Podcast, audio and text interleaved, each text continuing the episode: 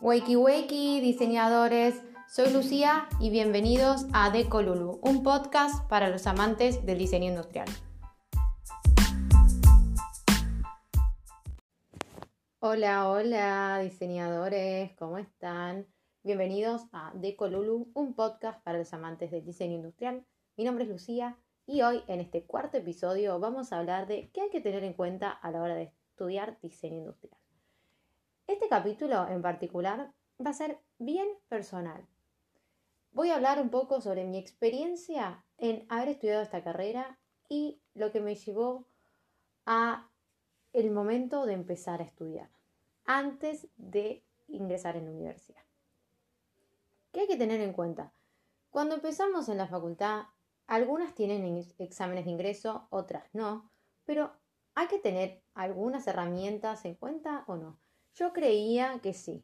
De hecho, considero, como vuelvo a repetir, es muy personal, que todas herramientas que ayuden a formar a profesionales, si son del área o no, siempre están bienvenidas. Creía que cuando empecé a estudiar, que una formación en dibujo o algunas cuestiones técnicas me iban a ayudar mucho. Yo estudié dibujo y pintura desde muy chica y cuando terminé el colegio secundario también había estado en un colegio con orientación en diseño, así que algo de cancha, como decimos acá en Argentina, tenía a la hora de entrar a la carrera. Antes de empezar igual en la Universidad de Palermo, yo estudié un año en la Universidad de Buenos Aires, hice el CBC y las materias de dibujo y proyectuales las había aprobado sin problema. Así que creía que mi parte de trabajo manual y de diseño algo sabía. Cuando ingresé a la carrera la realidad era bastante diferente.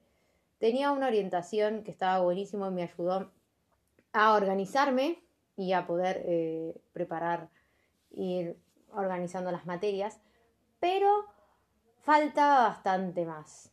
Eh, el hecho de que al, al avanzar con la carrera, los primeros años fueron todo trabajo a mano, dibujo, pintura, eh, maquetas. La parte de maquetas no sabía nada no tenía a nadie que me explicara más que videos en YouTube y algunas cosas en la Facu que íbamos aprendiendo con mis mismos compañeros, pero había, había como un, bache que era agua. Después, el dibujo. Yo era muy buena pintando, pero en dibujo no. Por suerte tuve materias de dibujo que me fueron ayudando, pero era un trabajo que, que yo creía que con lo que había hecho en mi experiencia personal me iba a ayudar a afrontar las primeras materias como un poco más airiosa no, nada que ver. Me costaron mucho más la parte de dibujo y de sketching. Era como una cuestión que decís, bueno, está bien, la vas a aprender en la carrera, quédate tranquila. Pero creía que, uy, bueno, tal vez puedo mejorarlo o no. Claramente uno todo lo puede mejorar, pero bueno, no era una parte que yo creía que tenía cubierta, pero no. Y luego, más adelante, entrada en mi carrera, la parte del diseño y del modelado en tres dimensiones en el uso de un sistema como la computadora. El hecho de armar un panel en una herramienta como Adobe, Illustrator o Photoshop, modelar, en mi caso yo uso Rhino, o otro programa como Solid, Fusion, el que les guste. Eran todas cosas que me iba encontrando sobre la marcha que no sabía cómo hacerlas, que en la facultad se tocaban de oído, que la realidad es que hoy en día en las facultades tienen programas aparte, en mi caso en la Universidad de Palermo tenía programas aparte que yo he tomado, pero a veces es tanto tiempo de estudio que uno no tiene tiempo, valga la redundancia, para poder avanzar con el, con el plan y con, con decir, bueno, me voy a tomar una tarde para ir al curso de Rhino todas las semanas y hacer la tarea o para ir al curso de Photoshop.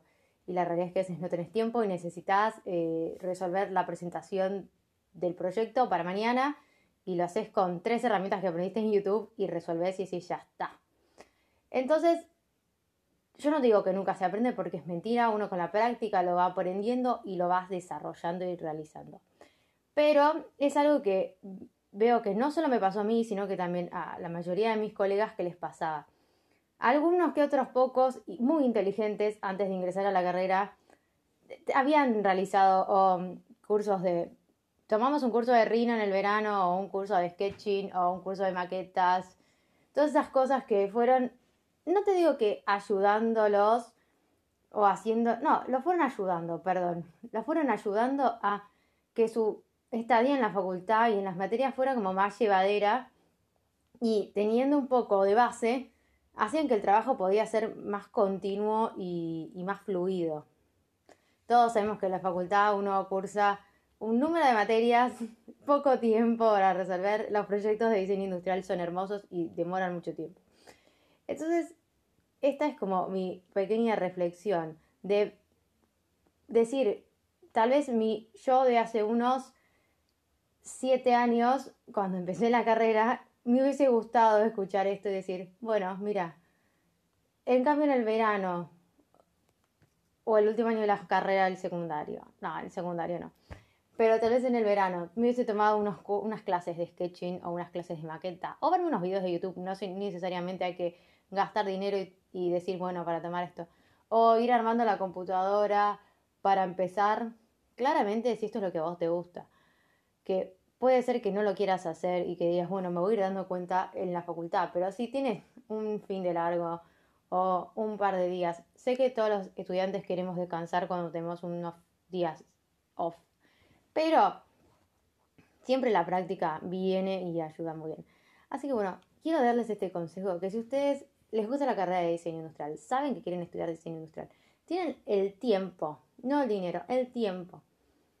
Miren videos de YouTube, busquen en internet cómo hacer maquetas, vayan a la librería, miren materiales, exploren, sigan cuentas en Instagram, investiguen, hay un montón de materiales hoy al alcance de uno y súper fáciles.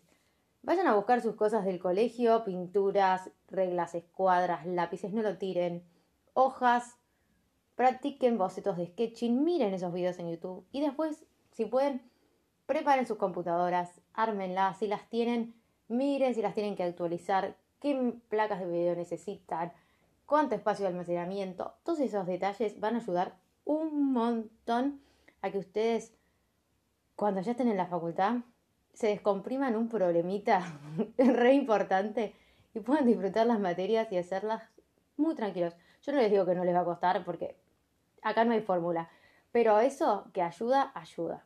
Así que bueno, quería pasar como este capítulo iba a ser un consejo. Y bueno, espero que les guste, que les sirva. Si no están de acuerdo, está buenísimo. Pero esto es algo que les comento, que me encantaría que como futuros estudiantes, si les parece interesante, llevarlo a cabo. Si no les parece interesante, no lo lleven a cabo, no pasa nada. Mi palabra no es palabra santa, es una palabra de experiencia, de ya haberlo pasado, pero nada más. Así que bueno, les mando un beso grande y nos vemos el jueves que viene. Chau, chau.